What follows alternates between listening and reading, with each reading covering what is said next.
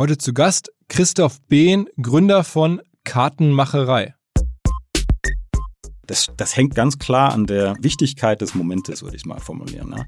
Bei Hochzeiten ist das, glaube ich, immer noch so um die ein bis zwei Prozent der Leute, die digital einladen und das überhaupt in Betracht ziehen. Und wir haben das ja, wir fragen das immer regelmäßig nach, weil wir natürlich selbst gehen den gleichen Gedanken. So als alter Unternehmensberater denkst du natürlich schon über die Zukunft deiner Firma nach und welche Gegentrends gibt. Wir sehen eher das Gegenteil. Ne?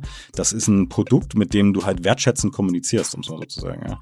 Also das ist das ist ja etwas, was du ganz bewusst machst. Damit setzt du quasi ein Corporate Design, ja, setzt du für deine Hochzeit, für deinen Geburtstag und, und das ist einfach eine andere Wertigkeit, als wenn ich eine E-Mail mache. Die Karte wird an den Kühlschrank gepinnt, die wird irgendwie hingestellt, die wird hingelegt, die hast du in deiner Handtasche, wenn du zur Hochzeit gehst. Das ist was ganz anderes. Ne? Also das, das beschreibt ja auch jeder Kunde und das wird bleiben. Ich glaube, er das wirklich sogar das im Zweifel wieder verstärkt. Ja? Herzlich willkommen beim OMR Podcast mit Philipp Westermeier.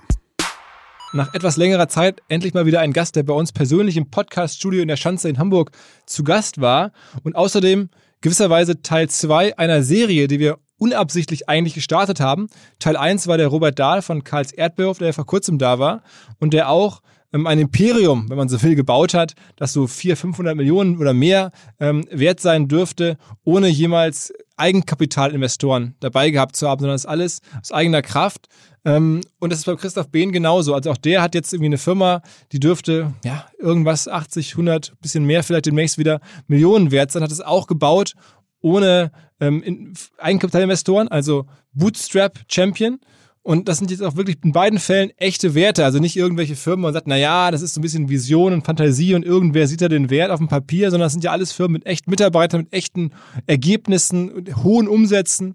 Also schon sehr beeindruckend. Und ich habe beim Blick in die Podcast-Gäste-Pipeline gesehen, dass demnächst in den nächsten Wochen noch ein, zwei weitere ähm, Gäste kommen mit einem ähnlichen Profil. Also kann man sagen, hier ist eine Serie am Start und jetzt kommt Teil zwei mit Christoph Behn. Auf geht's. Was? Erstmal herzlich willkommen, Christoph Behn von Kartenmacherei. Danke dir. Freue mich hier zu sein. Sagt man die Karten oder sagt man mal Kartenmacherei, ne? Ja, ganz früher hieß es mal die Kartenmacherei, dann haben wir es irgendwann mal umgeändert in Kartenmacherei, weil es irgendwie ein bisschen nervig war.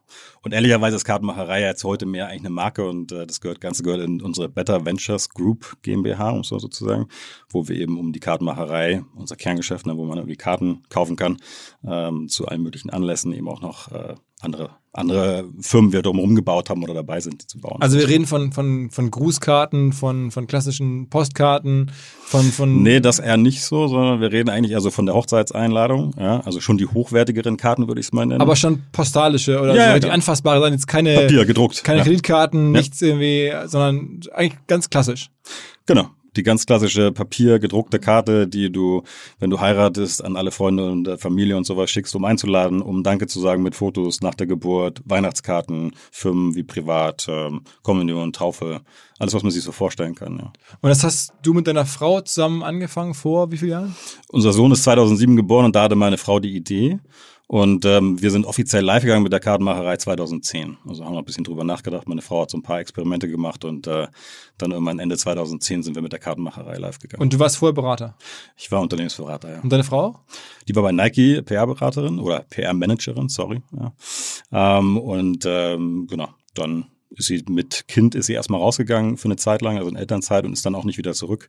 Und in der Zeit hat, hat sie dann angefangen, an dem Thema so ein bisschen äh, zu werkeln. Und irgendwann kam Kind Nummer zwei und äh, währenddessen habe ich dann quasi Kartenmacherei als Firma groß gemacht. Erstmal eigentlich nur, um rauszugehen wollte einfach frei sein. Ja, ähm, war bei Bain ähm, als Berater, das war eine coole Zeit, viel gelernt, aber eben auch sehr anstrengend. Und dann so mit zwei Kindern ähm, und relativ wenig Zeit zu Hause, man ist ja doch viel unterwegs, aber ich möchte jetzt eigentlich rausgehen, ich möchte frei sein. Ja, Christoph wollte frei sein, seinen eigenen Kopf, seinen eigenen Willen durchsetzen. Und jetzt hast du also Freiheit im Sinne von einem 50 Millionen Umsatz, Klotz am Bein, so ungefähr? Genau, das kann man ganz gut so beschreiben, wie so der Gemütszustand sich, also dem hat sich, also diesem Gemütszustand äh, habe ich mich angenähert, ja, weil es ist natürlich schon so, am Anfang bist du frei, bist ganz alleine unterwegs. Ich war auch, ich, damals war das Buch von Tim Ferriss, ne, dieses Four-Hour Workweek und das war so meine erste Maßgabe, so baue ich jetzt ähm, die Firma auf. Ähm, klar, die Leute, also ich habe Templates online, die gestalten das selbst, wird automatisch zur Druckerei geschickt und äh, dann passiert das eine Agentur für Marketing noch so.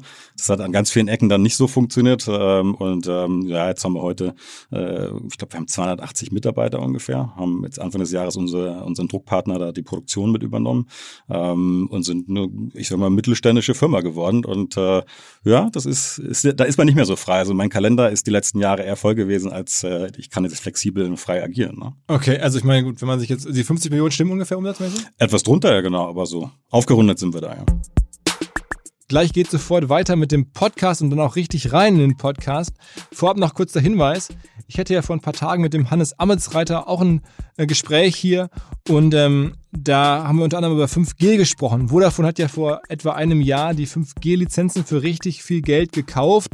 Und bislang ist zwar 5G in vielen Smartphone-Tarifen bei Vodafone kostenlos mit drin, aber es gibt noch keine dezidierten Produkte. Und jetzt kommen die ersten B2B-Produkte auf 5G-Basis heraus. Zum Beispiel das Vodafone Business Campus Private, also ein sogenanntes Campus-Netz, das extra für ein Firmengelände aufgebaut wird. Also wenn ihr zufällig ein Firmengelände habt mit dazugehörigen zugehöriger Firma und wollt das bei euch machen oder wollt verstehen, welchen Mehrwert die Technologie bringt, ähm, warum das passen könnte, alle Infos unter vodafone.de slash 5 als Zahl unter das G 5G. vodafone.de slash 5G.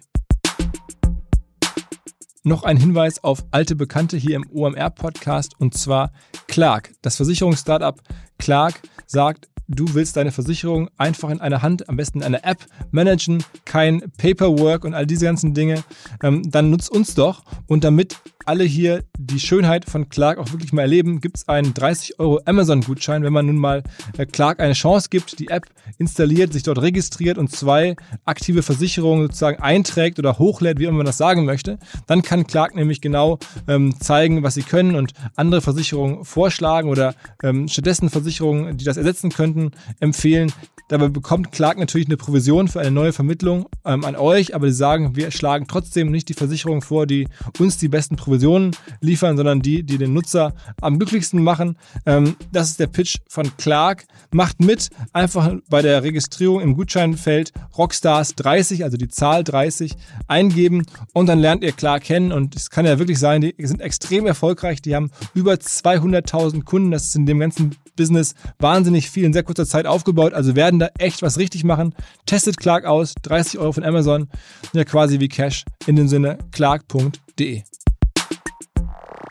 Ähm, das jetzt über zehn Jahre entwickelt, ohne Investoren, also das ist ja auch bei euch so ein bisschen das, der Clou, alles als Bootstrap bis heute. Gehört dann die Firma dir und deiner Frau? Die gehört mir. Okay, okay. Ja, aber kein Ehevertrag, da mit gehört sie uns beiden. so. okay, okay. Genau. Und erzähl mal, wie ging das los? Also wenn man jetzt nach Tim Ferriss äh, versucht zu bauen, dann geht man ja wirklich auf äh, total Lean und äh, SEO-Traffic damals oder, oder ein bisschen so äh, AdWords geschaltet, arbitragemäßig, möglichst wenig anfassen. Und wann war der Moment, wo du dachtest, okay, ich muss doch hochschalten? Oder beschreib mal so ein bisschen die ersten Jahre. Ähm, es fing an auf dem Dachboden tatsächlich und ähm, ja, es war es war Lean, wobei es damals kein, noch kein Lean Startup gab, witzigerweise. Ich rede heute viel mit mit Startups über Lean über Lean Startups. Was gab es zu der, zu der Zeit? Das kam dann irgendwie, glaube ich, zur gleichen Zeit ungefähr raus. Ähm, und ja, wir haben mit äh, SEA angefangen. SEO ist ja nicht so ganz so schnell. Auch damals war es war es schneller als heute, würde ich sagen, um in die, um die Top äh, Top Resultate zu kommen. Ähm, hat dann sicherlich auch äh, nach zwei drei Jahren haben wir auch entsprechend die SEO Resultate gehabt. Aber am Anfang war es ganz klassisch SEA. Ähm, und ich würde sagen, wir hatten einfach, das haben wir relativ früh gemerkt, wir haben äh, gemerkt, dass wir mit dem Design, mit einem relativ einfachen UX, also damals wirklich die bessere Conversion Rate, ähm, die besseren Kunden erreicht haben. Das heißt, wir hatten einen durchschnittlich höheren ähm, Umsatz ja, pro Bestellung. Erstens. Zweitens, wir hatten eine höhere Conversion Rate im Vergleich zu unseren Wettbewerbern. Und das heißt, wir konnten uns im Marketing einfach mehr leisten. Also ganz einfach, ganz einfacher Dreisatz nach hinten raus. Ähm, und wir haben dann SEA gemacht. Ja. Und dann haben wir angefangen eigentlich mit Geburtskarten und sind dann von Kategorie zu, also von Event zu Event, von Anlass zu Anlass. Was sind eure größten Kategorien heute? Hochzeit ist so in Summe das Größte, wobei das mehrere unterschiedliche Kartentypen sind, ne, von der Einladung über die Menükarte, Tischkarte bis hin zur Dankeskarte. Ähm, und so die Einzelkategorie würde ich sagen, ist Geburtskarten und so auch Geburtstagseinladungen und sowas. Also so runde Geburtstage 50, 60, da wird auch mit Papier eingeladen recht häufig und das sind so die größeren Kategorien. Aber auch Weihnachtskarten ist groß, ja. Mhm, mh. Und dann ging das halt so los, dass du dann auch natürlich dann durch Zufall fast mit Geburt ähm, auf ein starkes Thema gesetzt hast, sozusagen? Ja gut, ich meine, das kannst du ja relativ gut bei Google sehen, wo wie viele Suchnachfragen sind. Und wir waren ja nicht die ersten. Also wir haben ja hatten ja einige Konkurrenten auch damals schon. Ähm, nur, ich glaube, wir haben relativ schnell verstanden und so ein bisschen die Not zum, äh, zur Tugend gemacht. Also wir haben, und das hat, da hat äh, Tim Ferriss auf der einen Seite, aber auch irgendwie Don't Make Me Think, so ein, so ein UX-Buch, ne, relativ simpel, ähm, geholfen, weil äh, wenn du bootstrappst, hast du halt relativ wenig Geld. Das hilft dir natürlich, äh, wenn du einfach kreativ Lösungen findest, mit wenig Geld irgendwie viel zu erreichen, denkst halt ein bisschen länger drüber nach, weil das, was du hast, ist Zeit. Ne? Ähm, das war jetzt ja kein Winner-Takes-it-all-Markt oder sowas in Richtung. Ja? So, das heißt, ich habe mir einfach viel Zeit genommen und habe dann auch viel mit unseren ähm, also Programmieren habe ich ja nicht selbst gemacht, das hat eine, hat eine Agentur oder haben zwei Agenturen gemacht, ähm, Bekannter von mir plus eine Agentur für den Shop. Und der den Konfigurator gebaut hat, der Bekannte, der hat mir dann immer gesagt, so, hey Christoph, du hast hier eine schöne Liste mit ganz vielen Vorstellungen was du alles an, an ähm, Fähigkeiten in deinem Konfigurator, also im Gestaltungstool haben willst. Das kostet aber irgendwie das fünf bis zehnfache von dem, was du mir als Budget gegeben hast. Ich gesagt, hm, scheiße, was machen wir jetzt? Ne? Ähm, und dann haben wir ja gesagt, oh gut, dann musst du halt priorisieren. Und äh, wir haben heute, glaube ich, immer noch nicht die Funktionen drin, die ich damals bauen wollte. Ich wollte so ein PowerPoint bauen, als Berater war ja klar. Ne? Und heute, wir haben es halt super einfach gemacht. Und das habe, da habe ich tatsächlich hands-on gelernt, wenn du es einfach machst, kannst du halt die Conversion Rate echt krass hochziehen, ja. Weil die Leute es einfach sonst nicht verstehen, je mehr Fragen du aufwirfst. Und das ist eigentlich seitdem auch so ein Credo, ne? Keep it simple zum Kunden, ähm, super kulant, super einfach, äh, keine großen, keine große Komplexität. Und, und, und das hat uns tatsächlich enorm geholfen. Heute, wenn du reinschaust, sind alle Seiten eigentlich ziemlich ähnlich. Also ich würde sagen, wir haben die Industrie verändert. Ähm, ähm, damals war das nicht so, ne? Da waren viele mit Download-Konfigurator oder gar kein Konfigurator und, und wenn Konfigurator, dann kompliziert. Und ähm, ja, aus heutiger Sicht ist das alles total banal, ne? Aber damals war das ein Riesenunterschied. Und das hat den Unterschied ausgemacht. Und das heißt, wir konnten dann Stück für Stück skalieren und sind eigentlich aus dem, ähm, aus dem Anfangs, ähm, sagen wir mal, Invest, was ich hatte, so ein bisschen gespart, ein bisschen von meinem Dad, ein bisschen von meinem Opa. Also 20.000 Euro oder 50.000 oder was? Ja, ich hatte Bonus bei Bain, das waren schon ein bisschen mehr, so 30, 40 waren das in Summe und dann mein Vater und mein Opa haben mir, ich habe glaube ich in Summe 70 70, 80.000 Euro investiert mhm. für die ersten Designs, für den Shop, für, wobei auch bei den Designs musst du halt kreativ werden. Ne? Also ich habe dann die Designer gesagt, wir machen das provisionsbasiert.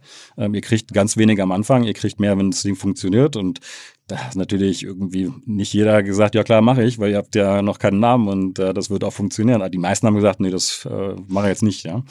Und da war ein bisschen Überzeugungsarbeit irgendwie nötig, aber das hat tatsächlich dann auf lange Sicht ganz gut funktioniert. Ein paar Designs habe ich auch selbst gemacht.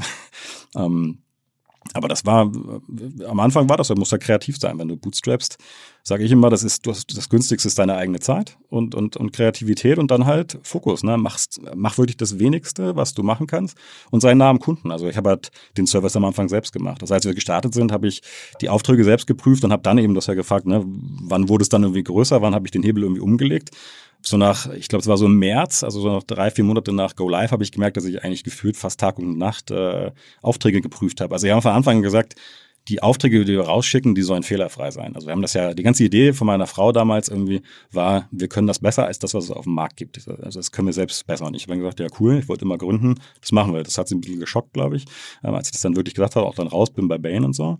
Ähm, aber im, Grunde war das, war das der Treiber. Und dann sind wir rein im Markt und haben gesehen, dass die Kunden, wenn sie das erste Mal in ihrem Leben online eine Karte gestalten, den Text nicht äh, richtig schreiben, die Fotos nicht vernünftig hochladen, dass das Tool manchmal auch Probleme macht. Das heißt, du musst es jeden Auftrag ähm, händisch anschauen und daraus haben wir dann eigentlich ein Credo gemacht. Ja?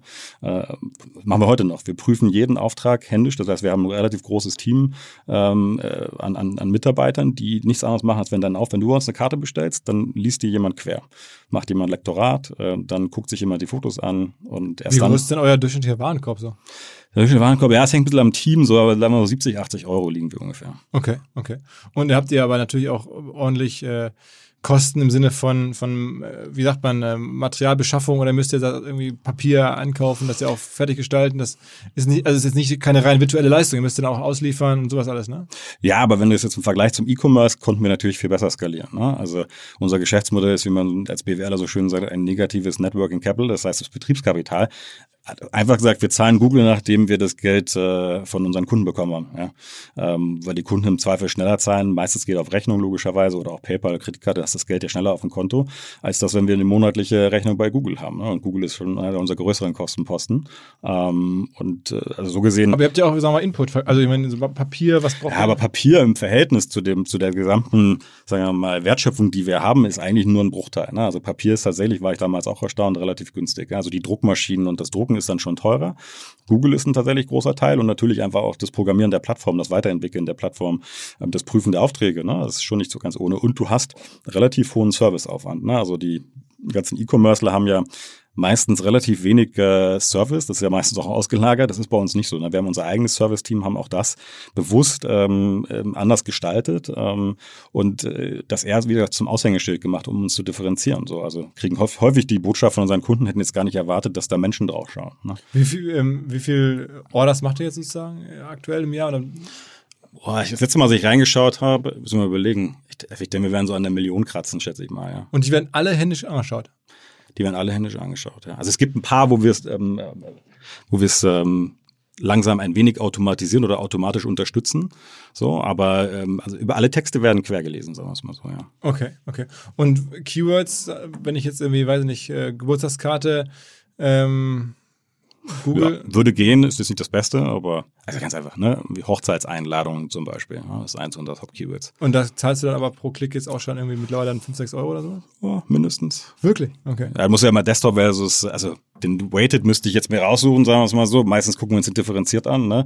Desktop kann der schon auch äh, gerne mal größer 10 Euro gehen. Ja? Das ist ein bisschen saisonabhängig. Aber es ist so ein kämpfter Markt. Ja? Also das ist jetzt nicht, äh, wir sind jetzt da nicht bei, was es gibt ja so ein paar, die sind richtig teuer, so die B2B-Dinger, aber mit 10 Euro sind wir da schon nicht ganz, nicht mehr niedrig. Ne? Wer sind denn so eure klassischen Wettbewerber?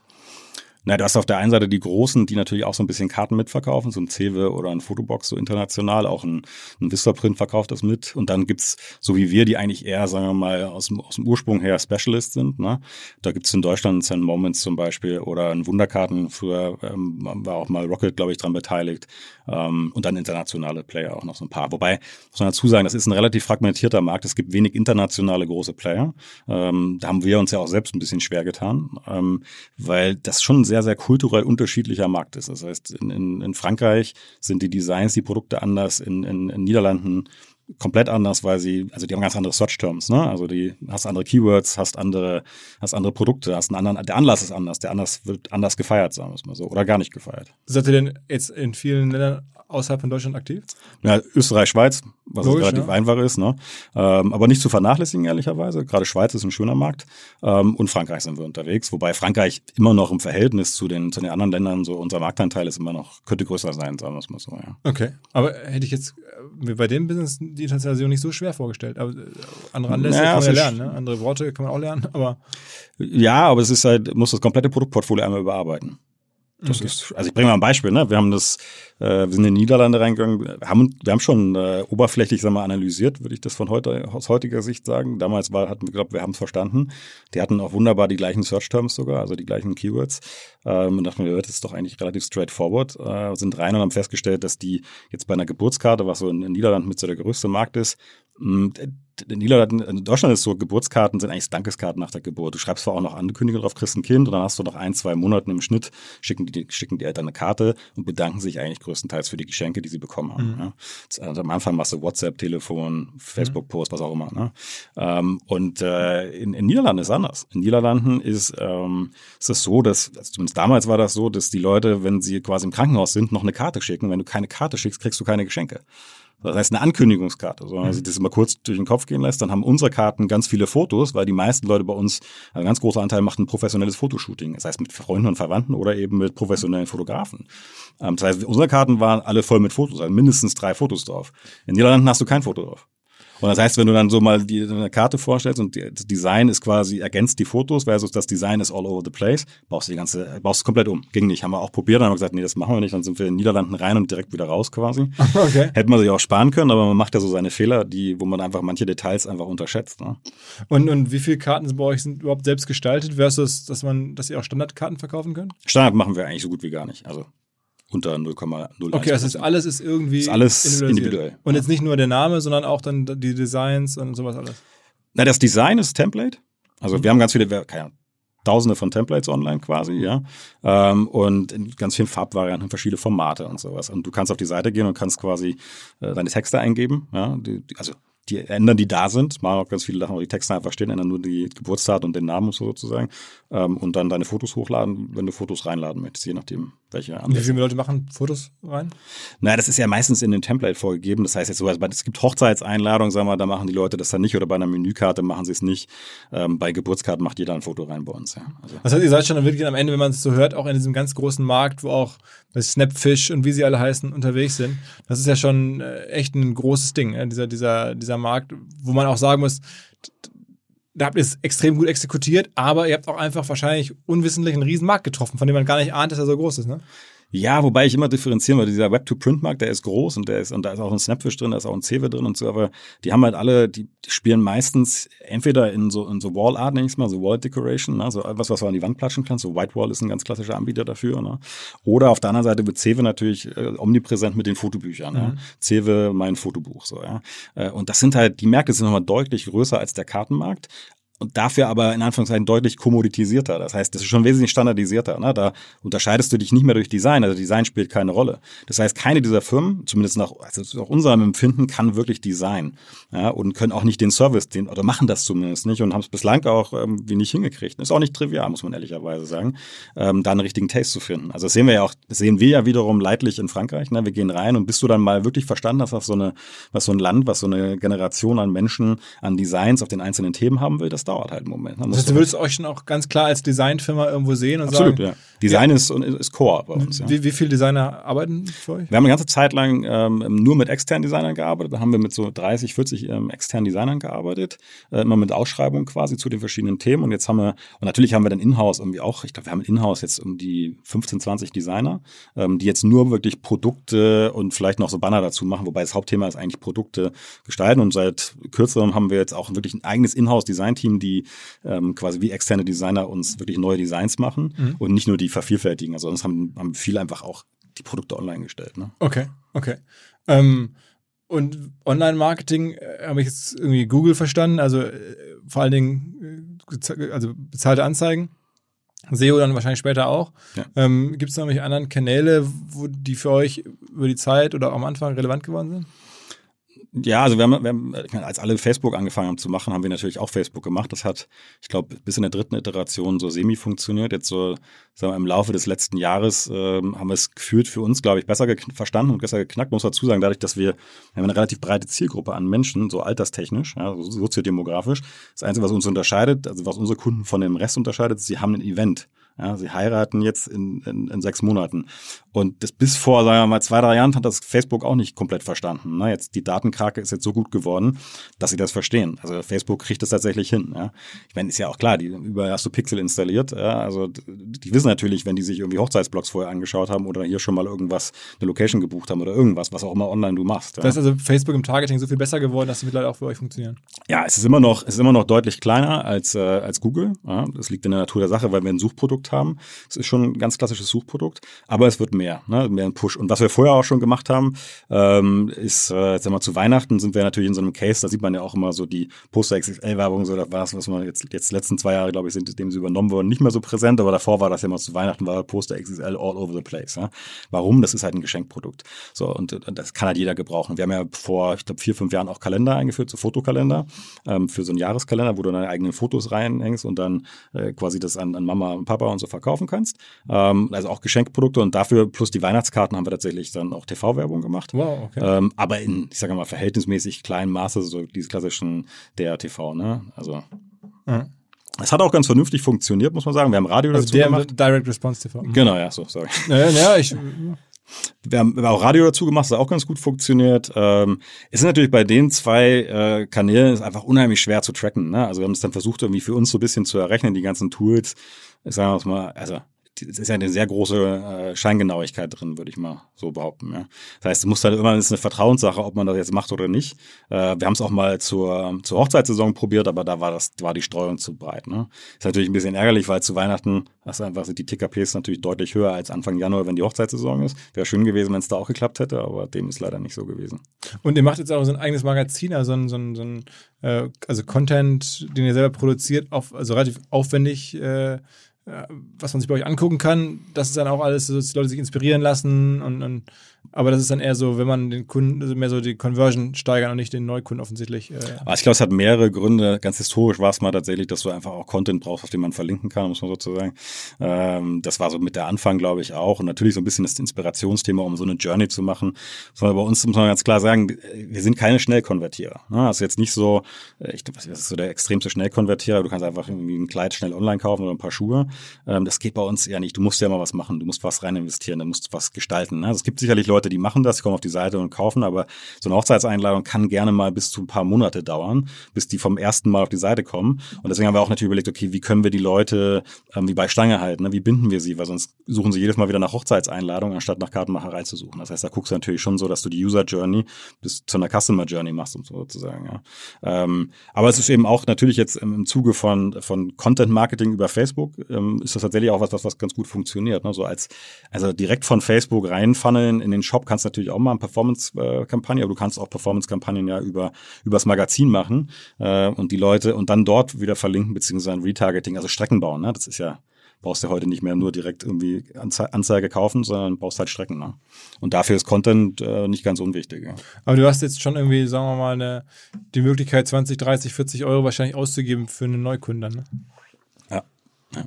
Und, und CM, also kriegst du es hin, dass du, äh, ist ja eigentlich schade, bei einer Hochzeit äh, hast du einen Kunden gewonnen, bleiben die dann? Also gibt es da noch Folgeanlässe äh, oder hast du auch sag mal, viel Churn, weil einfach das Produkt äh, jetzt gerade bei Hochzeit oder so oder 50. Geburtstag, wenn du es gemacht hast, dann dauert es ja wieder ein paar Jahre, bis der nächste Runde Geburtstag kommt.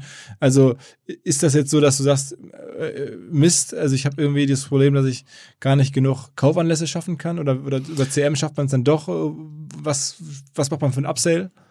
Also erstmal hast du innerhalb des Events, ne? Also du, das ist immer die Hochzeitseinladung, wenn ich die jetzt einfach nur First Order Profitable nehme, ja, also in der ersten Bestellung profitabel sein, schaffen wir auch so. Aber in der Hochzeitseinladung, sag mal, fällt es uns schwerer als nach hinten raus bei der Dankeskarte. Bei der Dankeskarte hast du halt mehr als 50 Prozent der Leute, die wiederkommen.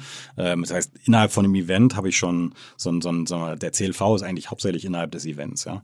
Ähm, darüber hinaus schon auch, aber da ist natürlich, da spielt uns die Natur, macht uns noch so ein bisschen den Strich durch die Rechnung. Du kriegst halt nicht alle zwei Monate ein Kind, ja.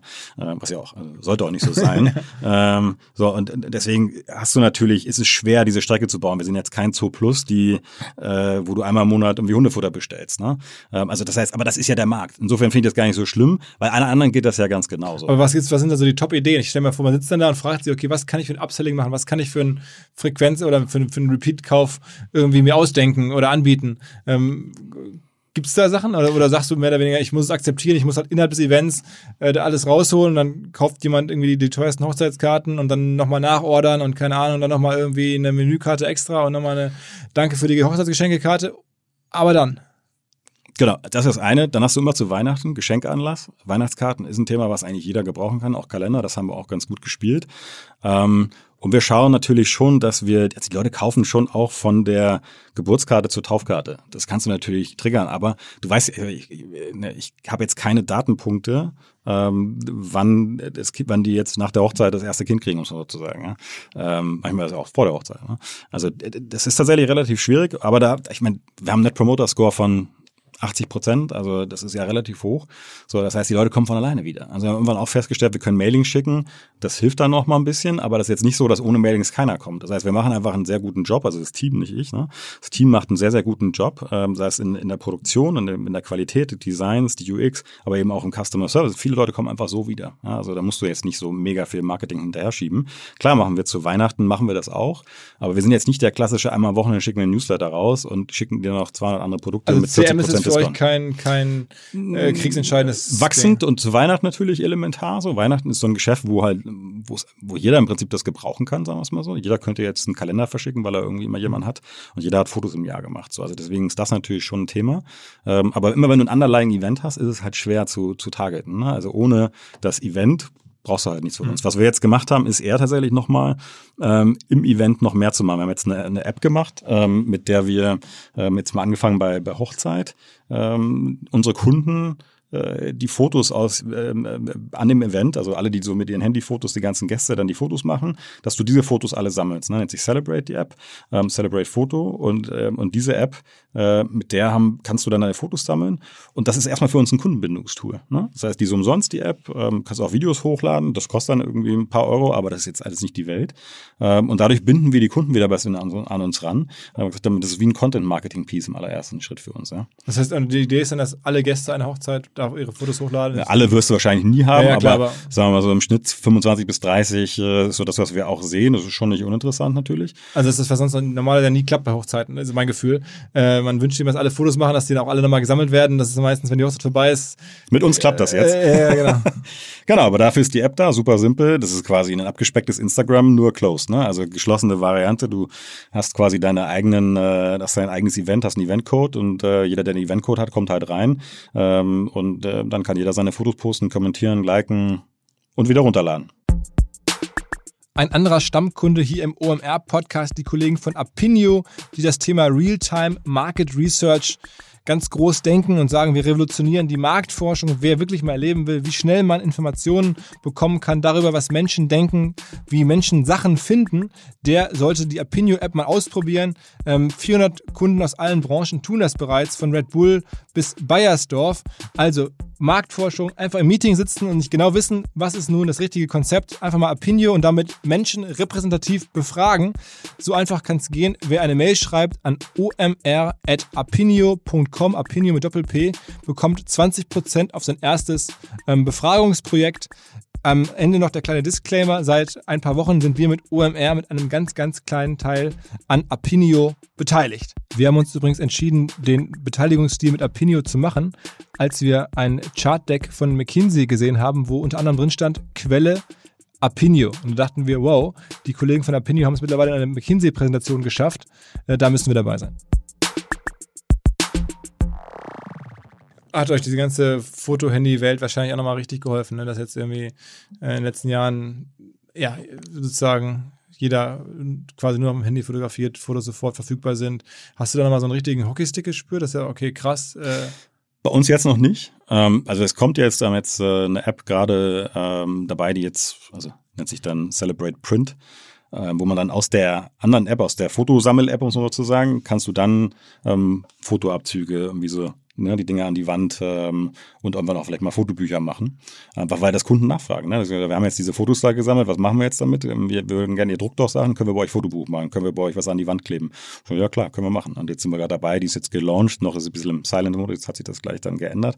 Ähm, aber also ist im App Store und ähm, da werden wir sicherlich jetzt dann auch in diesen Fotoproduktemarkt reingehen und da hast du genau das. Ne? Also wenn du da das wenn du da den, den Wert anschaust, wie viele Fotos gemacht wurden in den letzten Jahren, der ist ja, ich würde jetzt nicht sagen exponentiell mehr jetzt gerade, aber der ist schon crazy, ne? Also und das ist ja, es gab ja so ein Momentum, wo eigentlich haben diese ganzen großen Player haben alle diese Fotoabzugsmaschinen irgendwie abgebaut, ne? Stück für Stück für Stück, weil Fotoabzüge keiner mehr haben wollte und dann kam plötzlich Handy, äh, Smartphone und, und iPhone und das, die Fotos wurden besser, die Qualität und zack haben sie wieder plötzlich Kapazitätsengpässe schon fast gehabt, ähm, weil, weil da gibt's ja sogar Anbieter, die nur das gemacht haben, ne? also so ein Lalalab oder sowas, ja, oder ein Cheers, die ja primär nur mit diesen Retro-Bildern quasi rausgekommen sind, weil plötzlich so viele Fotos am Markt waren. Das heißt, wenn der Anteil der Fotos, die gedruckt wurden, immer kleiner wurde, ist trotzdem einfach absolut mehr Fotos wurden. Ja? Das ist schon verrückt. Aber du, wenn man ganz ehrlich ist, wann gehst du auf dein iPhone oder auf dein Telefon ja, und, und guckst dir Fotos aus der Vergangenheit an. So, und wenn du sie gedruckt hast, ist die Wahrscheinlichkeit gefühlt größer. Wenn sie an der Wand hängen, ist sie deutlich größer, dass du sie regelmäßig anschaust. Das heißt, du machst dir auch keine Sorgen. Ich meine, das ist ja die naheliegende Frage bei dem Geschäftsmodell. Gibt es das noch in zehn Jahren, dass sich Menschen zu Hochzeiten ähm, per Papier einladen, dass man, dass das alles so ist, wie es jetzt ist? Oder wird das alles, ich bekomme auch ab und zu jetzt so mit solchen Geburtstag mittlerweile so paperless äh, Posts, ja. so die, die Online-Einladung, auch mit, dann ist es so ein Briefumschlag, auf den man dann draufklickt und dann geht da auch eine Karte auf und so. Also ja. äh, gefühlt gibt es da jetzt Anstrengungen, das in die digitale Welt alles zu verschieben und, und Ähm, ja, wobei muss man zu sagen, Paperless Post kennen wir natürlich schon seit Jahren. Wir haben auch selbst mal was versucht, in die Richtung zu machen. Ähm, also man muss ein bisschen da unterscheiden, ne? wenn es jetzt ein Standard-Geburtstag ist äh, und auch ein bisschen vom Alter natürlich. Ähm, so, weiß nicht, wenn ich jetzt meinen äh, 23. Geburtstag habe oder auch 35. oder weiß ich was, dann würde ich, honestly, würde ich selbst keine Karte schicken, glaube ich. Ja? Selbst obwohl ich sie produziere, mhm. weil es mir dann, ist mir zu aufwendig. Ne? Also das, das hängt ganz klar an der, an der, an der Wichtigkeit des Momentes, würde ich mal formulieren. Ne? Bei Hochzeiten ist das, glaube ich, immer noch so um die ein bis zwei Prozent der Leute, die digital einladen und das überhaupt in Betracht ziehen. Und wir haben das ja, befragen das immer regelmäßig gemacht, weil wir natürlich natürlich selbst den gleichen Gedanken. So als alter Unternehmensberater denkst du natürlich schon über die Zukunft deiner Firma nach und welche Gegentrends gibt. Wir sehen eher das Gegenteil. Ne? Das ist ein Produkt, mit dem du halt wertschätzend kommunizierst, um es mal so zu sagen. Ja? Also das ist das ist ja etwas, was du ganz bewusst machst. Damit setzt du quasi ein Corporate Design, ja, setzt du für deine Hochzeit, für deinen Geburtstag und, und das ist einfach eine andere Wertigkeit, als wenn ich eine E-Mail mache die Karte wird an den Kühlschrank gepinnt, die wird irgendwie hingestellt, die wird hingelegt, die hast du in deiner Handtasche, wenn du zur Hochzeit gehst. Das ist was ganz anderes. Ne? Also das, das beschreibt ja auch jeder Kunde und das wird bleiben. Ich glaube, er das wirklich sogar das im Zweifel wieder verstärkt. Ja? Äh, zudem sind wir auch kein, kein großer Anteil. Also im, im, sagen wir mal, in den Kosten eines einer Hochzeit ne, sind wir irgendwie der kleinste Anteil. Ja? Hast du mal ähm, von My Postcard gehört? Also von ja, klar. Olli Krei. äh, der hatte ich, glaube ich, vor ja, zwei Jahren oder sowas im Podcast. Ähm, da war ich ganz überrascht, was, was es der auch irgendwie an, angeht, ist dieser B2B-Markt. Also, dass man wirklich als, als äh, Firma, statt jetzt irgendwelche Mailings sozusagen aufwendig zu produzieren, selber zu drucken und, und irgendwie, dass man, dass der sozusagen, dass man generell die Chance hat, äh, B2B-Kommunikation auch über euch zu machen, oder ist das kein Thema? Also was der Olli macht, ist, äh, ist ja Einzelkarten nicht das immer. Ja? Also es ist, das kommt ja tatsächlich, er kommt ja aus den Postkarten, ähm, mhm. aus dem Urlaub schicken. Mhm. Ähm, das ist eine ganz andere Wertschöpfungskette, muss man dazu sagen. Ja? Also der ist, also bei uns werden ja mehrere Karten zusammen in eine Bestellung gepackt und er verschickt ja wirklich jede einzelne Karte entweder direkt äh, äh, Frankierung drauf, also freigemacht, oder halt mit dem Umschlag und sowas. Ne? Das ist eine ganz andere Wertschöpfungskette. Plus es ist auch ein ganz, ist ein ganz anderer Use Case. Ne? Also wir haben das jetzt tatsächlich dank Corona ähm, haben bei die anderen äh, Use Cases quasi weggefallen sind, haben wir das schon auch gemacht. Aber äh, das ist eher was, was du auf dem iPhone in der App machst, ähm, aus dem Urlaub raus und dann zehnmal die gleiche Postkarte mit einer anderen Unterschrift. Dieser B2B-Case, ähm, wir kommen tatsächlich aus dem B2C, muss man ganz klar sagen. Und die wenigen B2Bs, die wir haben zu Weihnachten, verhalten sich wie B2Cs. Ne? Also wir haben schon auch mal größere Firmen dabei, aber das ist echt der geringste Anteil. Da ist für uns ein Wachstumsbereich, den wir nicht irgendwie ausschließen würden, mm, der aber heute noch zu einem ganz großen Teil bei so Verlagen hängt für die Weihnachtspost. Ja? Ähm, und jetzt, sagen wir mal, in dieses, ähm, in, in, in so, in so Mailings reinzugehen, ich, da bist du halt, muss man ganz ehrlich sagen, da bist du vom, von der Marge her, von meiner Vermutung her, mit den Maschinen, die wir haben, wir sind ja Digitaldrucker, ähm, also wir haben nur Digitaldruckmaschinen und kein Offset und Mailings kannst du ja tendenziell zumindest mal vorbereiten im Offset, ja. Ähm, aber ich bin auch ehrlicherweise nicht der Experte, ja. Die, also ist jetzt nichts, wo wir reinschauen würden. Ne? Ist auch dann, bist du halt schnell in so einer Commodity drin, also etwas, wo du dann nur Preiskampf hast. Weil wie differenzierst du dich da? Ne? Aber sagen wir mal, du hast gerade selber Corona gesagt, ähm, obwohl ihr eigentlich E-Commerce macht, würdest du ja selber so nennen, ähm, seid ihr jetzt keiner der, der totalen Corona-Profiteure, sondern im Gegenteil, ähm, auch für euch auch jetzt wie, wie viele andere ein, ein eher härteres Jahr jetzt mit dem Corona das Jahr wird definitiv oder ist definitiv härter. Weil die Anlässe weg, weil keine Hochzeit stattfinden. Genau, zwei Drittel unserer Anlässe sind einfach, wurden verboten, muss man sozusagen. Ne? Und das sind dann doch, also Hochzeiten sind so ein starker Treiber. Ja, erst zwei Drittel unseres Geschäfts ist anlassgetrieben ungefähr. So, also grob. Ne? Und, äh, und das ist de facto fast komplett weggefallen. Teils, teils. Es gibt natürlich über verrückte Leute, die haben es trotzdem gefeiert oder standesamtlich dann irgendwie, was auch immer, wie sie es gemacht haben. Ähm, aber im Grunde äh, war, also es ging innerhalb von ich war noch im Urlaub, ähm, habe das gesehen. So jetzt, wenn du Startups, dich mit Startups beschäftigst viel, dann weißt du, was eine Exponential Curve ist. Ne? Ähm, das wusste, glaube ich, bis dato, also damals ein Großteil von Deutschland nicht. Jetzt wissen es, glaube ich, deutlich mehr. Und ähm, wir haben das so gesehen und ich gesagt irgendwie, hey, das wird verrückt. Ne? Dann war Italien, ich bin in Urlaub gefahren, da fing Italien an. Da war es in Deutschland noch vollkommen fein. Ähm, und dann so zweite Woche des Urlaubs haben wir gemerkt, jetzt geht's in Deutschland los. Und ich gesagt, das wird verrückt, das wird verrückt. Das dauert noch ein paar Tage und die Events sind weg. In Italien geht's schon los. Mein Team war alle tiefen gespannt. So. So ja, und dann sind wir aber, also dann haben wir relativ schnell, äh, ich glaube an einem Donnerstag sind wir komplett remote gegangen. Wir waren auch schon vor meinem Urlaub, waren wir schon remote. Ähm, und dann sind wir komplett remote gegangen ähm, und haben halt auch äh, gemerkt, wie die Umsätze innerhalb, innerhalb von drei Tagen gingen die Umsätze von plus 30 Prozent auf minus 50 Prozent runter. Das heißt, ihr macht also dieses, Jahr, ne? dieses Jahr zum ersten Mal ein Jahr mit, wo, wo ihr schrumpft gewissermaßen.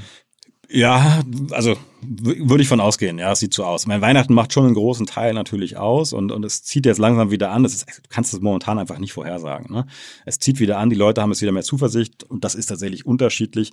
Aber jetzt, letztes Jahr hätten wir jetzt zu dieser Zeit eigentlich Hochsaison in so Dankeskarten für Hochzeiten schon gehabt, ne? weil jetzt die Hochzeitssaison eigentlich losging. Das ist halt jetzt nicht der Fall, ne? weil die letzten drei Monate war keine Hochzeit, also so gut wie keine. Und deswegen ist das Geschäft, kannst du eigentlich fast nicht vorhersagen, was jetzt dieses Jahr passiert, weil es so atypisch ist. Ist auch die nächste Frage, ne? Nächstes Jahr äh, haben wir dann doppelte Hochzeiten. Mhm. So. Also mhm. Geburtstage wirst du wahrscheinlich nicht nachholen, Hochzeiten womöglich schon. Äh, meisten schieben sich, was machen jetzt die Locations, machen die Doppelbuchungen, mhm. keine Ahnung. Ne? Also das wird, wird eine spannende, spannende Phase. Kann ja auch sein, dass es eine zweite Welle gibt und uns die uns nochmal erwischt. Äh, wollen wir es mal nicht hoffen, ja. Also mal schön auf Holz klopfen, ja. Also das wäre schon, das wäre natürlich ähm, Hardcore. Ähm, aber also wir haben es gut in den Griff gekriegt. Das Team muss man ehrlicherweise sagen. Ich bin ja jetzt gar nicht mehr so operativ drin. Ich habe mich ja das letzte Jahr irgendwie stark rausgezogen und, und ähm, so mein Bruder und, und unser CEO, der, der Patrick, ähm, die haben, haben dann eigentlich mit dem mit unserem Führungsteam äh, innerhalb von zwei drei Wochen haben die ein komplettes, ich sag mal, Kosteneinsparprogramm gemacht, ja, und vor allem äh, auf die Bank geschaut, ne? weil dadurch, dass wir, also in dem Moment, wo du einen äh, Betriebskapital hast, was äh, negativ ist, also heißt, in dem Moment, wo du wächst, ist das super, in dem, wo du schrumpfst, ist natürlich genau das Gegenteil. Das heißt, wir haben keine Umsätze mehr reingekriegt oder deutlich weniger, mussten aber noch riesige Google-Rechnungen bezahlen. Aber das heißt, du hattest auch mal zwischendurch die Frage, okay, gibt es uns überhaupt noch in ein paar Monaten? Ganz am Anfang, ja. Also, aber das ist auch so ein Panikmoment, ne? Das ist so, ähm, die Kartenmacherei ist ja im Prinzip mein komplettes Vermögen, ne? muss man ganz klar sagen. Also wir haben das alles auf einer Karte immer noch. Ja? Und ähm, das war schon ein Moment im Urlaub, habe ich schon mal Schiss gekriegt. Da muss ich ganz ehrlich. Und jetzt denkst du darüber nach, äh, wenn jetzt jemand käme und sagen würde, 50 Millionen Firma in normalen Jahren oder knapp drunter, ähm, profitabel ist es auf jeden Fall auch. Was für eine Marge macht so ein Ding?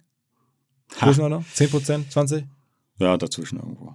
Gut, das ist ja dann schon auch ernsthaftes Geld, was dabei rauskommt. Absolut, ja. Ähm, Kann man gut leben. Auch wahrscheinlich viel wieder reinvestiert, deswegen sagst du das ganze Vermögen, weil viel von dem Geld auch wieder in die Firma reingegangen ist. Ähm, aber gut, es gibt ja trotzdem Firmen, die nach wie vor hungrig sind, sowas äh, sich einzuverleiben. Wärst du denn da gesprächsbereit? Da würdest du sagen, oh, ähm, lieber nicht, ich will das bis zur Rente machen und habe auch keinen Bock auf irgendwelche Investoren, die mitreden wollen oder so? Also ich glaube, das Allerwichtigste ist, dass wir, ähm, die, oder ich habe die Firma nicht aufgebaut mit meiner Frau und meinem Bruder, der war ja schon relativ früh dabei, um sie zu verkaufen. Sondern sonst hätte ich das ganz anders gemacht. Ne? Sondern es ist eine Firma, die der auch ganz viel Herzblut drin steckt. Ja. Ich würde nie, nie sagen, weil du weißt nie, was passiert. Ja. Ähm, und natürlich in so einem Moment wie Corona fragt man sich, ob es das Risiko wert ist. Und es hätte ja im Prinzip hätten jetzt zehn Jahre Arbeit oder sogar ein bisschen mehr hätten vernichtet werden können innerhalb von kürzester Zeit und natürlich auch ganz viele Jobs. Ja, also das Team. So und äh, und da stellt man sich sehr radikale Fragen. Ja.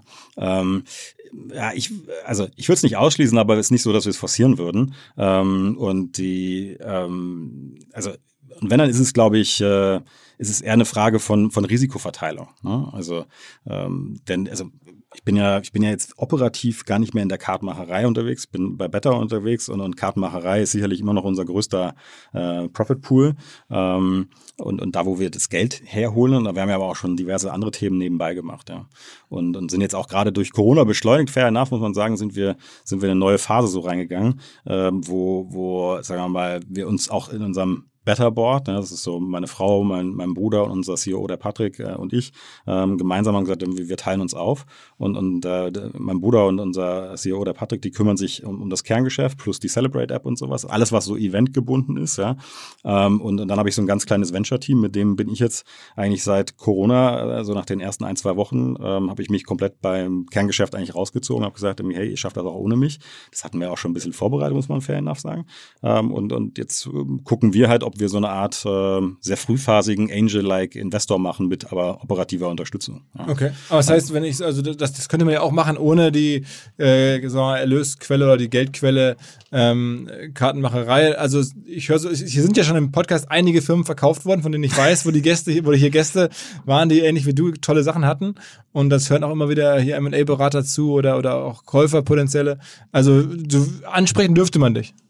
Das tun sie ja eh, kannst ja. ja gar nicht verhindern, sagen wir es mal so. Aber ähm, ansprechen können sie uns immer. Wie gesagt, also warum verkaufst du etwas, ne, was dir am Herzen liegt? Ähm, da muss man sich halt einfach gute Gedanken zu machen. Und, und ähm, ich glaube, was also, es gibt immer nur unter einer Bedingung eigentlich, dass man, dass das, wo wie es da ist, eigentlich weiter wachsen kann. Wir haben das ja nicht gebaut, um es irgendwie zu verscherbeln und es dann Bach runtergehen zu lassen, was man ja leider häufig sieht, ja. Ähm, sondern das ist sicherlich nicht äh, unsere Intention. Und ähm, das heißt, sprechen, wir sprechen ja mit vielen Guckst Leuten. du diese Multiples an? Also gibt es irgendwie Snapfish oder Civic Color oder irgendwer, der, der irgendwo tradet an einer Börse, wo man weiß, was die für Umsatz- oder Ergebnis-Multiples haben? Nee, weil das interessiert mich nicht. Also wenn ich jetzt verkaufen wollen würde, würde ich es mir natürlich anschauen, aber tue ich ja nicht. Also sagen wir mal, aber die werden ja schon, weiß ich nicht, bei so einem E-Commerce-Business ähm, jetzt mit der Marge wachsen tut ihr auch, weiß ich nicht, was kriegt man da? 15, 20 Mal ein Ergebnis auf jeden Fall, oder? Hat, boah, das glaube ich nicht. Zu viel? Zehnmal. Ergebnis? Ich habe hab E-Commerce deutlich unter 10 gehört immer. Also ich, ich sehe uns auch nicht aus E-Commerce. Aber du bist ne? jetzt ja, genau, du bist ja nicht. also ja, deswegen ist es schwer. Wir sind in so einer Nische, wo du, wo es nicht viele Transaktionen aber ein gab. paar Mal oder gibt, Umsatz, ne? also wenn, sag mal, wenn du jetzt zweimal Umsatz, Mag sein. das wäre, okay, war ja früher mal beim E-Commerce so. Also jetzt auch schon, Ja, auch schon länger her. Ja. Aber, aber okay, also ähm, dann ist das ja trotzdem eine 100 Millionen Firma. Ähm, insofern, äh, das ist ja schon richtig viel Geld, das dann da irgendwie entweder die eines Tages mal zufließt oder halt nicht. Ne? Also Naja, auf der, auf der anderen Seite hast du ja auch, also ähm, ohne jetzt ins Detail zu gehen, ne, aber die letzten Jahre haben wir jetzt sicherlich als Firma nicht schlecht gelebt und auch als als ähm, wir als äh, ich als mit meiner Frau sicherlich haben wir nicht schlecht gelebt auf Basis dessen, was da was da was wir da aufgebaut haben. Und es ist ja immer die Frage natürlich auch irgendwie, ähm, was also ein Zahlungsstrom auf der einen Seite, ja, also was bringt's mir, wenn ich jetzt irgendwie 100 Millionen auf dem Konto habe? Die muss ich ja auch wieder anlegen, ja, also naja, aber ernsthaft. Und dann habe ich nicht mehr mein Kerngeschäft. Also dann mache ich nicht mehr das, was ich eigentlich mache, unternehmerisch tätig sein, sondern bin ich plötzlich irgendwie Aktienhändler, muss man sozusagen, ja, oder Anleger. Ähm, und die Frage muss man sich natürlich irgendwie relativ klar stellen. Und ähm, also ich habe keine einzige Aktie. Jetzt kann man sagen, ich bin völlig verrückt, ja, das mag sein. Ich, ja, ich habe meine ganzen Assets zum, zum Großteil bis auf zwei, drei Immobilien, die so, in denen ich aber in der Regel lebe, ja, äh, liegen in dieser Firma. So und äh, das ist ja, also das ist ja auch bewusst so gewollt, weil ich halt einen 100% Fokus auf diese Firma habe. Und ähm, und dann muss man sich natürlich das sehr sehr gut überlegen, was man was man irgendwie erreichen will damit. Ja? Also was was ich nicht auch so habe, was was würde es wirklich für einen Unterschied machen? Ähm, ist dann Safe Bank versus äh, ähm, ja, also äh, kontinuierliche äh, quasi Cashflow, ne, um so sozusagen. ist Amazon für euch ein Thema generell? Also bedroht euch Amazon? Ich meine, im E-Commerce hört man das ja auch, viele E-Commerce-Leute beschäftigen sich mit Amazon, aber bei euch ist Amazon gefühlt, ist die Nische zu klein für die und äh, also ich habe davon jetzt keine Ahnung, aber wäre mal so meine These, dass äh, ihr da jetzt mit den, also diesen klassischen GAFA-Themen, außer dass die Preise anziehen bei Google, jetzt nicht so zu tun habt. Ja, also es gibt schon ein paar GAFA-Themen, ja genau, Preise ziehen an, also CPCs haben wir schon gemerkt die letzten Jahre. Ähm, das ist natürlich so, vor allem wenn du dich, also das ist einfach das Prinzip, ne? Amazon, ähm, da wir kein klassischer E-Commerce sind, noch nicht, die versuchen das, wir sind auch immer wieder mit denen im Kontakt und so, haben da auch mal mit so einer kleinen Zweitmarke ein bisschen was probiert, äh, einfach mal getestet und, und versucht und zu gucken, ist halt schwierig, ne? Da gibt's dann irgendwie, gab's mal irgendwie äh, vor, ich glaube, drei, vier Jahren so, ein, so eine Art, ich nenne es mal Copycat, Name sehr nah an uns dran, äh, die das probiert haben. Äh, also bei Amazon hast du halt keine UX, keinen Gestaltungsprozess, wenn du, wenn du eine schöne Karte haben willst. Das ist äh, das, was dort im Kartenbereich zumindest unterwegs ist, ist halt sehr, sehr günstig und eher Billu und also ist nichts, wo wir, wo wir eigentlich rein wollen. Und dann ist das, ist natürlich auch das Preissystem dann irgendwie so niedrig, dass du sagst, ja, verdienst halt dann nichts mehr dran. Ja. Und wir waren jetzt nicht, äh, wenn wir jetzt Early also wenn wir jetzt einer der ersten gewesen, wäre der erst vielleicht leichter gewesen, dann wären die CPCs, dann hättest du noch Organic Ranking gekriegt. Das kriegst du jetzt heute auch nicht mehr so einfach. Da musst du irgendwie viele Manipulationen machen, sagen wir es mal so. Und ähm, also wir haben da noch ein bisschen was, aber das ist jetzt also unter einem Prozent, weit unter einem Prozent, was wir da an Umsatz machen. Und ich glaube auch nicht, dass sich das dramatisch ändert, außer Amazon macht eben was anderes. Die haben ja dieses Amazon Print gemacht in den USA, äh, wobei das ja, das ist ja Snap, Snapfish, äh, im Prinzip White Label gewesen, ja, das hat man ja relativ schnell gesehen. Ähm, und äh, so gesehen, und das ist auch da wieder ein Unterschied, ne? Das ist halt ein ähm, anderes Produktportfolio, keine Karte primär, sondern ähm, ein Fotobuch, ein Kalender, ein Wandbild und sowas, ne? Also eher ein Geschenkeprodukt. Macht ihr eigentlich viel Affiliate-Marketing? Was machen wir so? Äh, Affiliate-Marketing? Mm, Am früher war es mehr, ähm, aber wir machen keine Rabatte. Und dann ist Affiliate-Marketing, zumindest in Deutschland, äh, mich länger nicht mit auseinandergesetzt, aber dann ist Affiliate-Marketing eigentlich relativ sparsam eigentlich so, ja. Also Rabatte gibt es bei euch sozusagen Nee. Referral-Programme oder sowas? Mm, Nee, nicht wirklich. Die Leute, Leute, also Empfehle Unser größtes Referral-Programm ist die Karte. Ähm, ne, das ist halt das mit dem Produkt Werbung machen. Und das ist ja tatsächlich so, die Leute, wenn sie im Schnitt sagen wir, 40 Karten bestellen, dann geht es im Schnitt wahrscheinlich auch an 35 ähm, Haushalte raus. Und ähm, das ist die best, das beste Marketing. Und da seid ihr schon mit drauf, dass dann da Kartenmacherei mit draufsteht. Genau, optional. Also die Leute können es auch rausnehmen lassen, aber die meisten lassen es drauf. Es ist so klein, dass es nicht auffällt. Und dann ist es, tatsächlich freuen sich die Leute auch im Zweifel. Ne? Und man muss man bezahlen, um es rauszunehmen? Oder ist es so ein, nee. so ein Haken, den man nicht checkt oder so? Nee.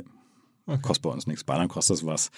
Wir haben darüber nachgedacht, aber das ist für uns ist es ja am allerersten Schritt gar kein Marketing gewesen, sondern es ist einfach auch klar, wo die Karte herkommt. So, ne? Ähm, und äh, es ist so klein, unauffällig. Das ist jetzt nicht die ganze Seite, die wir uns nehmen, wie das so der eine oder andere. Aber man könnte einen Haken setzen, dass es rausgeht, aber der ist per Default nicht an oder so.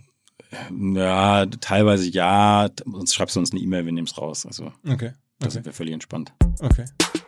Bekanntlich kann man ja nirgendwo besser für Podcasts werben als in anderen Podcasts. Und deswegen nochmal ein Hinweis in eigener Sache auf ein neues OMR-Großprojekt, einen neuen Podcast, den wir machen, gemeinsam mit Benedikt Herles, meinem deutschen Lieblings-Tech-Intellektuellen, kann man sagen. Jedenfalls beschäftigen wir uns in diesem neuen Format, das Zeitenwende heißt, mit den ganz, ganz großen Fragen entsprechend unserer Zeit.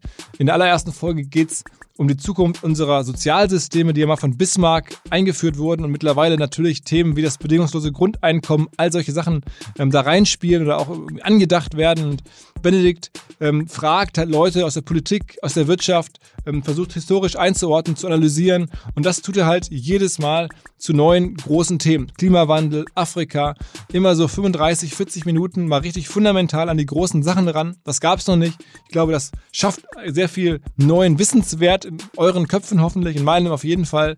Deswegen, ähm, wer noch Zeit übrig hat, ich würde mich freuen, wenn ihr mal reinhört, eine Chance gebt. Überall da, wo es Podcasts gibt, gibt es jetzt die Zeitenwende. Und jetzt bist du sozusagen äh, noch ein paar Prozent deines äh, Lebens machst du da jetzt noch operativ und der restliche Zeit machst du eigentlich jetzt Investment-Tätigkeiten. Naja, bis vor kurzem haben wir ja bei Beta ähm, die, die Holding, die wir drüber gesetzt haben, gesagt, wir bauen jetzt um die Kartenmacherei als Unternehmensberater, ne, irgendwie Geschäftsmodelle drumherum, haben dann Celebrate ähm, mit aufgebaut, haben auch diverse andere Sachen gebaut, von denen man jetzt noch nicht so viel wusste. Ähm, die ähm, und tatsächlich auch ganz viele Sachen, die nicht funktioniert, da muss man fair enough sagen, ja die aber alle in Richtung Hochzeit ging und kam Hochzeit äh, und Corona haben nicht so ganz so gut zusammen funktioniert. Und deswegen haben wir die, mussten wir die zwangsläufig eigentlich pausieren. Du kannst kein Geschäftsmodell testen, wenn du keinen Traffic hast. Ne? Also wenn keiner sich für Hochzeit interessiert, dann kann ich jetzt irgendwie kein Lean Startup äh, Modell fahren. Ähm, haben wir jetzt größtenteils pausiert und haben dann überlegt, okay, was machen wir jetzt? Und sind quasi mit unserem Beteiligungsmodell oder unserem Venture-Modell eigentlich pivotiert oder sind gerade mitten da. Ja, jetzt seit letzten dreieinhalb Monaten machen wir eigentlich Lean Startup mit unserem, mit unserem Ansatz und haben gesagt, okay, Company Building hatte Vor- und hatte Nachteile. Ähm, was ist mein persönliches Interesse auch, also wo habe ich Freude dran? Ne? Ich mache das ja jetzt im Prinzip seit zehn Jahren, baue ich was, Kartenmacherei oder drumherum und, und ähm, habe eigentlich so für mich gesagt, also, also erste Sache, die ich festgestellt habe, ich will nicht der CEO von einer großen Firma sein mehr. Zumindest nicht für den Moment und auch nicht für die nächsten Jahre. Und ähm, habe dann ins Team reingeschaut und gesagt, wer bist du jetzt? Ich bin 41. Ich bin aber eigentlich eher ein Typ, der mit kleinen Teams coole Sachen machen möchte, glaube ich, und wieder zurück zum Ursprung möchte. Ähm, ich würde nur, ich würde jetzt nicht gerade sagen, dass ich jetzt das nächste wieder eine eigene neue Firma baue, weil ich weiß, wo das endet im Zweifel. Ja. Ähm, wieder in einem großen Team ähm, und das, da habe ich gerade zumindest noch ein bisschen Scheu davor, weil ich weiß, wie viel. Wir haben ganz am Anfang hast du über Freiheit gesprochen, ne? Ähm, dass man heute, dass ich jetzt, ich bin halt nicht mehr frei. Und das ist natürlich, habe ich mir das ausgesucht und es ist auch besser als jetzt angestellt äh, zu sein, definitiv. Aber das ist halt schon busy life. Das ist schon sehr viel, äh, sehr viel Druck und Power. Ich meine, hast ja auch relativ viele Leute. Ne? Ähm, das ist halt eine große Verantwortung, die man einfach trägt. Und so nach zehn Jahren habe ich für mich einfach gemerkt, ähm, dass ich nicht der Beste darin bin, ähm, diese Firma jetzt, sagen wir mal, nochmal irgendwie zehn Jahre lang wirklich signifikant wachsen zu lassen. Deswegen habe ich mich Stück für Stück aus dem Kerngeschäft rausgesucht. Weil ich glaube nicht daran, dass wenn du etwas nicht mehr gerne machst ähm, auf Dauer, dann bist du auch per se schon nicht mehr der Beste drin. Plus, wenn ich so mein Mindset anschaue, wie ich unterwegs bin, bin ich halt eher der Hands-on, ich gehe rein, löse ein Problem. Und das ist jetzt nicht so der, ich, ich helfe einem Team, das besser zu machen. Das habe ich die letzten Jahre schon natürlich gemacht und auch gelernt. Aber es ist etwas, was mich eher anstrengt, als dass es mir, dass es mir, sagen wir mal, äh, dass es mich mitreißt und so. Es ist toll zu sehen, wenn dann das Team Sachen hinkriegt, aber dann gehe ich auch einfach einen Schritt zurück und sage, irgendwie macht alleine. In dem Moment, wo ich reingehe, bin ich meistens leider irgendwie all over the place und bin dann irgendwie sehr energetic, ja.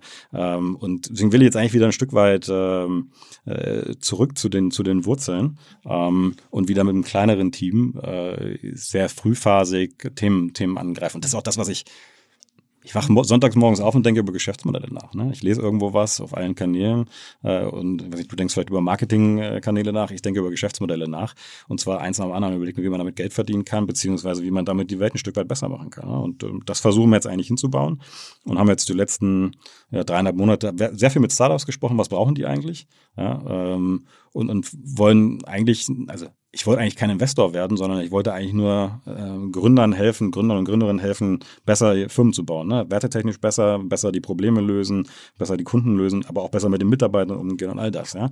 Das, was wir in den letzten zehn Jahren eben viel gelernt haben. So meine, meine Erfahrung und auch die von meinem Team, dass wir die weitergeben können. Wo sitzt ihr eigentlich als Firma? Hm, die Firma sitzt wir sitzen in Gelching bei Ammersee unten in Bayern und dann in München und in Hamburg eben auch. Okay, also drei Standorte sozusagen. Wegen Produktion und wegen. Ja, wir, schon, wir haben noch einen vierten, der sitzt in Schramberg, das ist unsere Produktion. Okay. Also, und warum habt ihr dann ansonsten drei Standorte?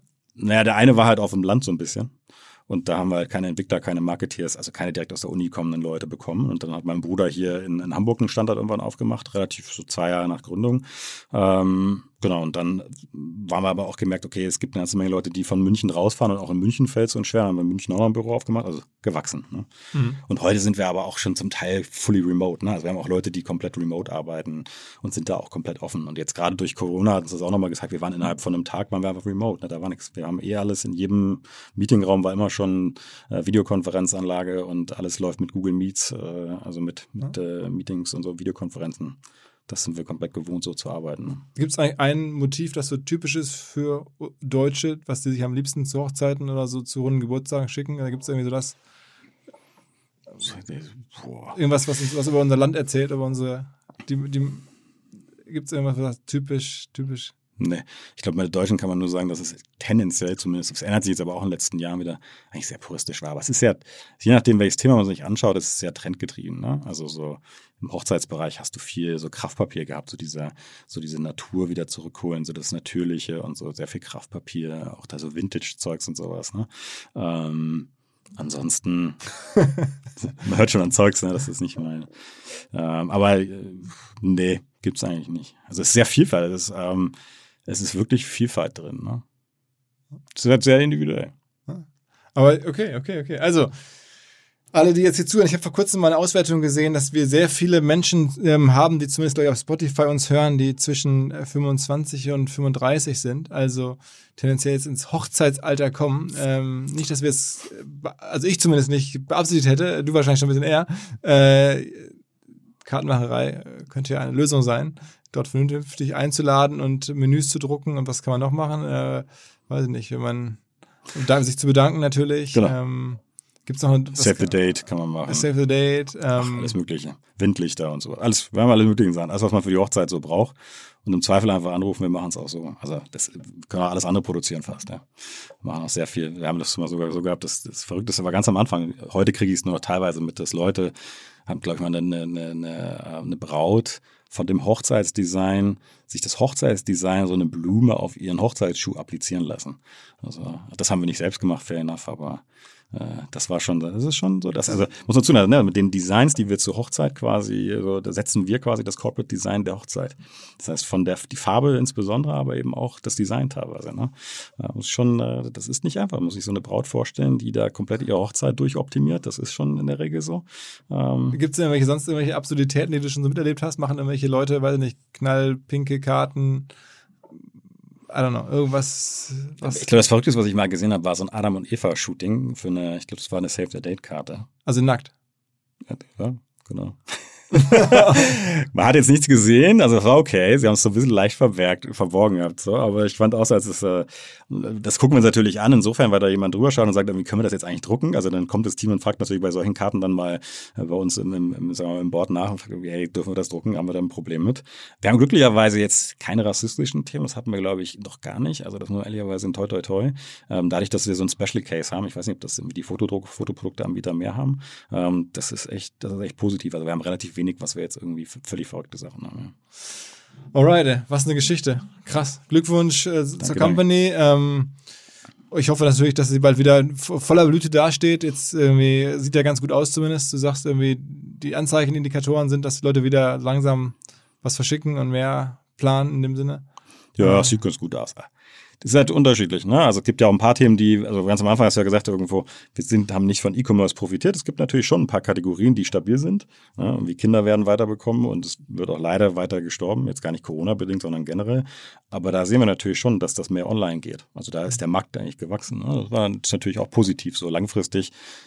Also wenn die Events wieder erlaubt sind, werden wir, glaube ich, von dem gleichen Trend profitieren wie alle anderen Onliner, ähm, dass einfach mehr online geht. Ja, das ist jetzt, also, was ich natürlich persönlich schon positiv finde. Okay, okay, okay. Ja.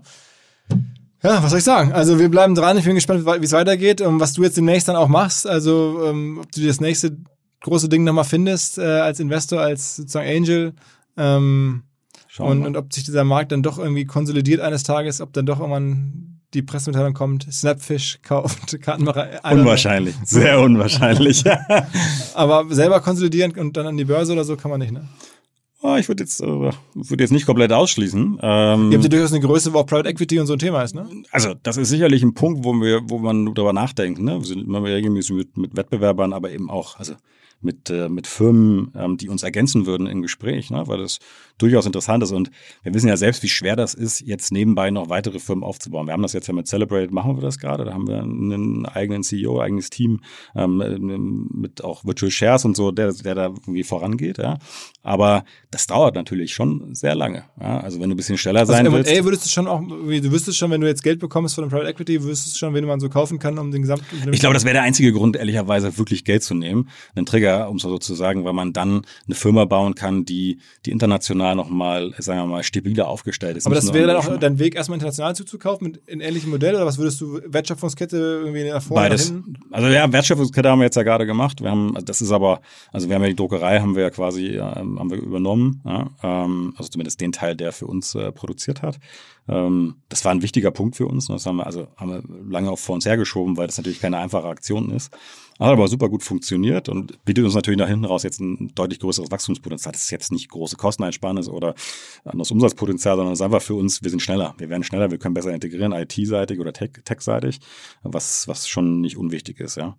Ähm, und äh, aber ich denke eher so in Produktbereiche. Ne? Also alles, was du so für die großen Events brauchst oder Dienstleistungsservices, sagen wir so, da gucken wir sicherlich rein. Und natürlich auch ähm, Konkurrenz, jetzt weniger in Deutschland, sondern eigentlich tatsächlich eher international. Ähm, das ist sicherlich nicht uninteressant. Warum hast du dich eigentlich entschieden, doch ein bisschen öffentlicher zu werden? Also wenn man so ein bisschen verfolgt, ihr wart ja, ich habe es ja auch eingangs gesagt, irgendwie lange unterm Radar.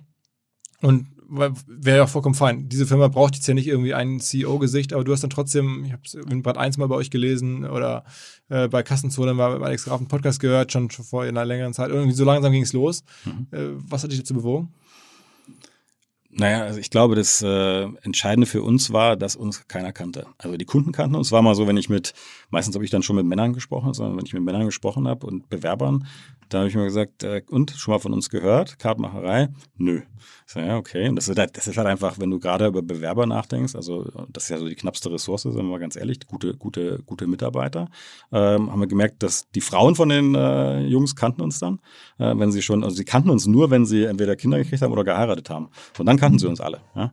Ähm, zumindest haben sie uns mal gesehen. Davor äh, äh, nicht. Und du kriegst ja nicht nur Leute, die schon geheiratet haben oder die schon Kinder gekriegt haben, sondern tendenziell sind ja auch viele Bewerber eben früher. Und da haben wir gesagt, okay, wir müssen da ein bisschen mehr machen. Ähm, und das war eigentlich der Haupttreiber, warum wir gesagt haben, wir brauchen, wir brauchen eine Marke. Ähm, eine Kundenmarke haben wir, eine Erfahrungsmarke, aber wir wollten vor allem auch eben eine Marke haben, wo Mitarbeiter uns also kennen. Employer Branding sozusagen. Genau, ja, das ist eigentlich das Hauptentscheidende, warum, warum wir das gemacht haben. Und haben dann angefangen mit unseren Werten so sehr offen, sehr ehrlich eben auch angefangen über das zu reden, so wie ich heute ja auch erzählt habe. Aber eine richtige Marke sozusagen jetzt abseits von Employer-Marke, sondern mh, weg von diesen reinen äh, Pull-Kanälen, wie jetzt irgendwie Google und, oder Facebook mit diesem perfekten Targeting, von dem du erzählt hast, das habt ihr nie so richtig versucht, dass du sagst, Kartenmacher, also Fernsehwerbung ja, aber auch natürlich als Direct Response verstanden, dass ihr versucht habt, keine Ahnung, irgendwie Zeitschriftenanzeigen in der Elternzeitung oder in der äh, irgendwelchen Frauenzeit, I don't know, also dass man so versucht hat, irgendwie richtig auf Marke zu gehen, das wäre zu teuer gewesen wahrscheinlich, ne? Mm. Ich glaube, es hat zwei Komponenten. Ne? A ist nicht mein Home-Turf als Unternehmensberater, so der eher zahnlastig unterwegs war, war Google natürlich was ein gefundenes Fressen und ich konnte wunderbar darüber skalieren. Ähm, und, und dann muss man dazu sagen, dass im Verhältnis zu Google diese ganzen Display-Kanäle, um es so zu sagen, ja, ähm, super klein waren und super schwer zu targeten waren. Ne? Also das haben wir natürlich schon probiert, aber das war irgendwie so gerade im Hochzeitsbereich gibt es natürlich so Hochzeitszeitschriften, aber also den Marketing-Spend, den ich dort habe und das, was ich dort an Conversions bekomme, das, aber abgesehen davon, dass ich es nicht tracken kann, das ist ein Firlefanz im Vergleich zu dem, was du bei Google bekommst. Ja, das fällt also immer wieder hinten runter. Wir haben schon so ein paar auf Blogs sind wir drauf und so, aber das ist alles, das ist nett, das ist ein bisschen Marke vielleicht, ja, aber das bringt uns, das bringt uns jetzt keinen kein Umsatz. Ähm, Facebook und, und, und äh, also Facebook und Instagram machen da jetzt schon einen Unterschied. Also da kommt schon wirklich Umsatz drüber. Aber das hat sich eigentlich erst so in den letzten zwei, drei Jahren ergeben. Ne? Und, und, und TV zu Weihnachten funktioniert schon auch, äh, wenn man, wenn man, wenn man guten, guten Willen hat, um so zu sagen, wenn man das richtig hinmodelliert. Ja. Na gut. Und da kommt natürlich Marke. Ja. Okay, okay, verstanden. Also, ähm, wir bleiben dran. Ähm, äh, die Story der Kartenmacherei, also ich, ich äh, kenne nicht so viele Firmen äh, aus der, sagen wir mal, letzten zehn Jahren, die bootstrapped, ähm, ohne Investorengeld so groß geworden sind, so profitabel sind, ähm, wie du es ja angedeutet hast und irgendwie auch das Potenzial haben. Äh, ja, ab, ich glaube, ab 100 Millionen habe ich vor kurzem geguckt, ist man schon auf der Liste der 1000 reichsten deutschen Lot Manager Magazin zumindest. Also dann irgendwie Philipp Lahm und Bastian Schweinsteiger. Also wenn dir dann 100% Excel eines Tages mal wirklich ins Haus steht, bist du voll auf dieser Liste. Also wow. In dem Sinne, vielen Dank, dass du, dass du da warst. Danke, ja. mich gefreut. Ja. Ciao, ciao. ciao. Am Ende noch ein Hinweis auf die Hamburg Media School. Digitalthemen sind wichtig. Wer weiß das nicht? Natürlich auch die Kollegen an der Hamburg Media School. Und deswegen gibt es ein neues ähm, Studienprogramm dort, ein Masterstudiengang Digital- und Medienmanagement als MBA. Das Ganze startet, wenn man möchte, schon ähm, im Oktober diesen Jahres. Noch bis zum 15. Juli kann man sich ähm, bewerben beim MBA in Digital- und Medienmanagement an der Hamburg Media School. Alle Infos unter hamburgmediaschool.com.